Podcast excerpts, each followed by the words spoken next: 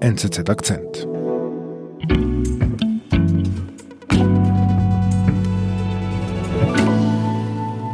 Ich habe hier Leute getroffen, die sagten, ja, ja, es ist Sommer und im Sommer wird es ja alles nicht so sch schlimm, ja, oder ähm, das ist mehr oder minder ausgestanden. Von wegen. Der Sommer in Israel ist kein Vergnügen. Die zweite Welle trifft das Land mit voller Wucht. Und unsere Korrespondentin Inga Ruck ist mittendrin. Israel und Corona. Vom Musterschüler zum Sorgenkind.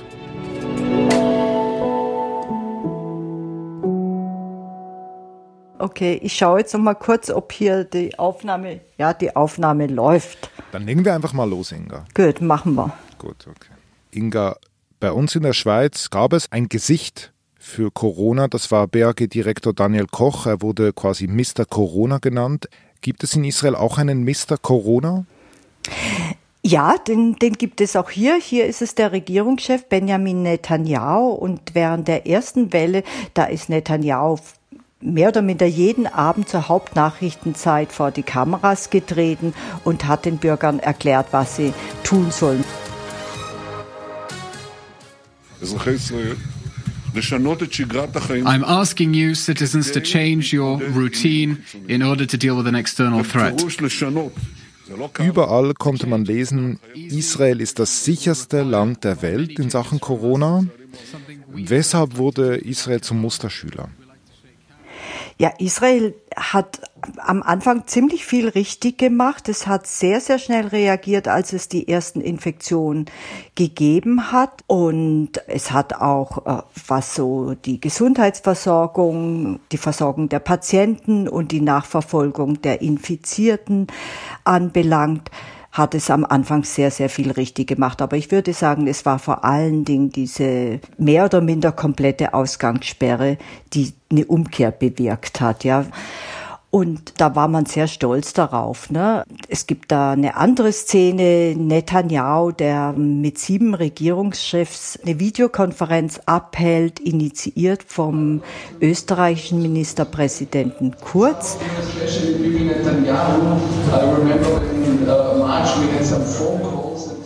In dieser Videokonferenz wird Israel dafür gelobt, wie es, äh, was es getan hat und wie es diese Corona-Epidemie bewältigt hat und ähm, dann gefragt wurde, ja, was kann man von Israel lernen? Also darauf war man sehr stolz und Netanyahu hat es auch sehr selbstbewusst verbreitet. Schaut her. And we made very clear uh, guidelines.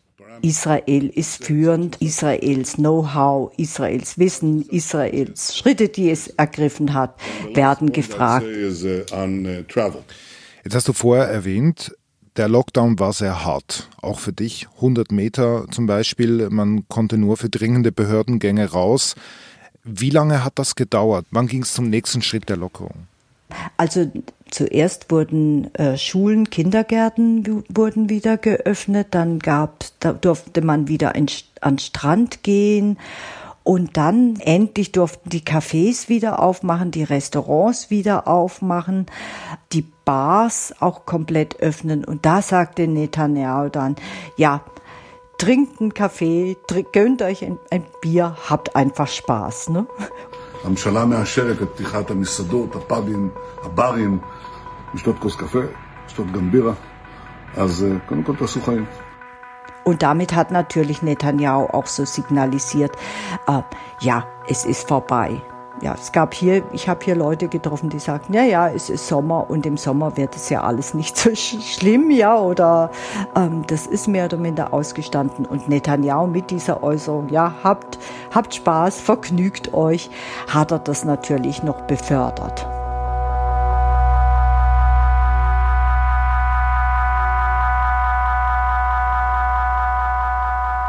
Okay, das kann ich ja irgendwie nachvollziehen. Strenger Lockdown, dann irgendwie eine Art Entspannung, alles ist vorbei. Das kenne ich irgendwie auch von, von der Schweiz und ein bisschen auch von Deutschland. Was ist dann passiert? Mhm. Ja, es ist natürlich verständlich. Die Leute wollten endlich mal wieder feiern. Man wollte auch sich groß in der Familie treffen, ja. Ähm, Was dann passiert ist, dann gab es die ersten Infektionen begonnen, hatte es tatsächlich in Schulen, also es gibt hier in Jerusalem ein Gymnasium, das sich als ähm, Hotspot empuppte. is once again on the rise here in Israel. There's concern over the situation in Jerusalem with the school there. Und dann war es aber immer noch so, dass man glaubte, okay, es sind die Schulen, es sind die Jungen und ich hatte so den Eindruck, man hat es nicht so ganz ernst genommen, ja. Und Netanyahu sagte immer wieder, wenn es mehr als 100 Neuinfizierte gibt, dann werden wir wieder erste einschränkende Maßnahmen ergreifen. Das ist aber nicht passiert. Das hat er nur immer wiederholt und gleichzeitig die Bevölkerung für ihre Nachlässigkeit beschimpft, mehr oder minder, ja. gesagt, ja, ihr haltet euch nicht an die Regeln und ihr müsst es jetzt endlich machen, so mehr oder minder.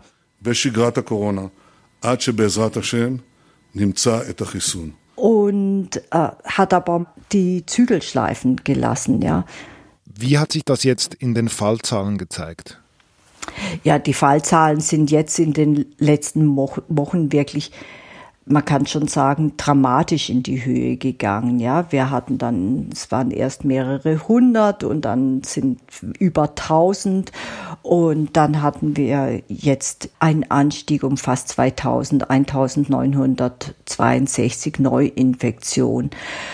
Also um sich mal vor Augen zu führen, wie heftig das ist. Ich bin hingegangen und habe das verglichen mit den USA, die ja so das eines der abschreckenden Beispiele sind, ja, für wie schlimm die Lage ist. Und wenn man die Fallzahlen der USA mit den Fallzahlen in Israel vergleicht und das im Verhältnis zur Bevölkerung, zur Gesamtbevölkerung setzt, dann hat Israel eineinhalbmal so viel Neuinfektionen wie die USA. Also das ist heftig, ja.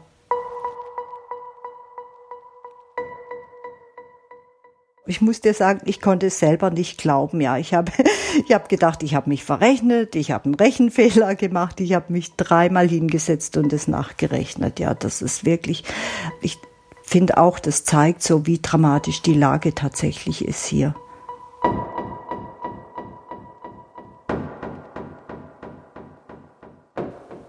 Inga, wie konnte es so weit kommen?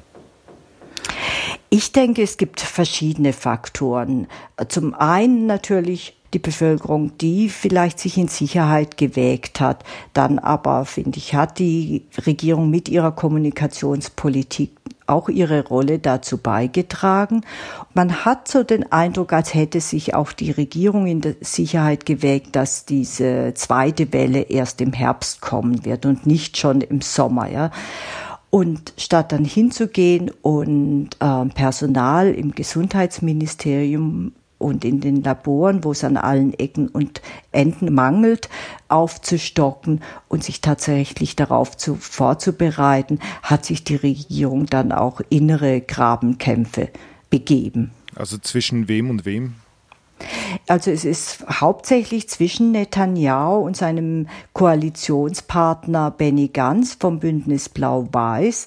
Man hat so ein bisschen den Eindruck, äh, Netanyahu konnte sich im Frühjahr schön in Szene setzen. Er hatte nur mehr, nicht nur gute Nachrichten, aber hauptsächlich doch gute Nachrichten zu verbreiten. Und jetzt ging es aber darum, mit seinem Koalitionspartner diese neue Welle zu bewältigen. Und da hat er sich zum Beispiel dagegen gesperrt, als ähm, ganz vorgeschlagen hat, dass doch das Verteidigungsministerium wieder so wie im Frühjahr auch eine wichtige Funktion spielt. Das hat er abgelehnt, weil er, so der Eindruck, ähm, nichts von dem Glanz abgeben will. Also die Regierung von Israel hat sich quasi mit dem normalen politischen Chaos wie man ihn so kennt, aus früheren Zeiten wieder angefangen zu beschäftigen und wurde überrumpelt eigentlich äh, von der zweiten Welle.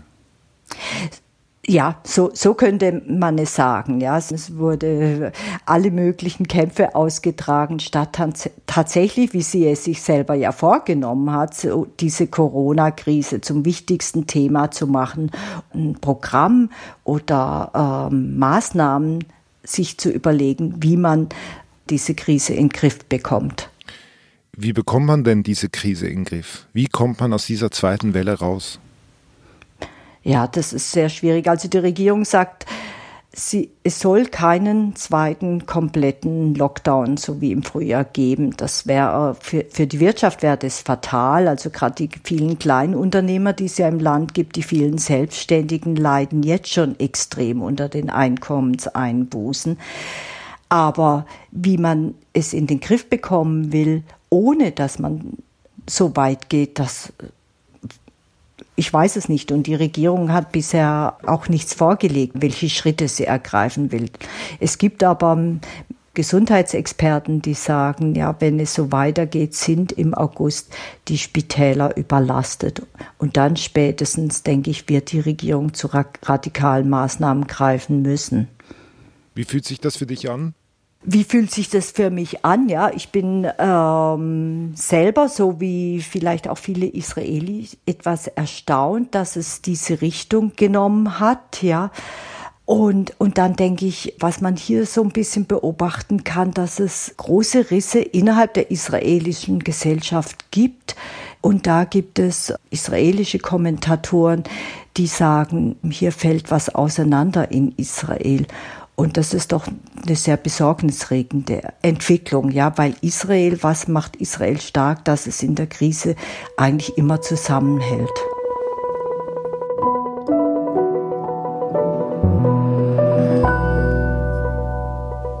Inga, vielen Dank für das Gespräch. Liebe Grüße nach Jerusalem. Danke, liebe Grüße nach Zürich. Das war unser Akzent. Ich bin David Vogel. Abonnieren Sie uns jetzt gleich auf Ihrer Podcast-App oder hören Sie uns auf nzz.ch. Bis bald.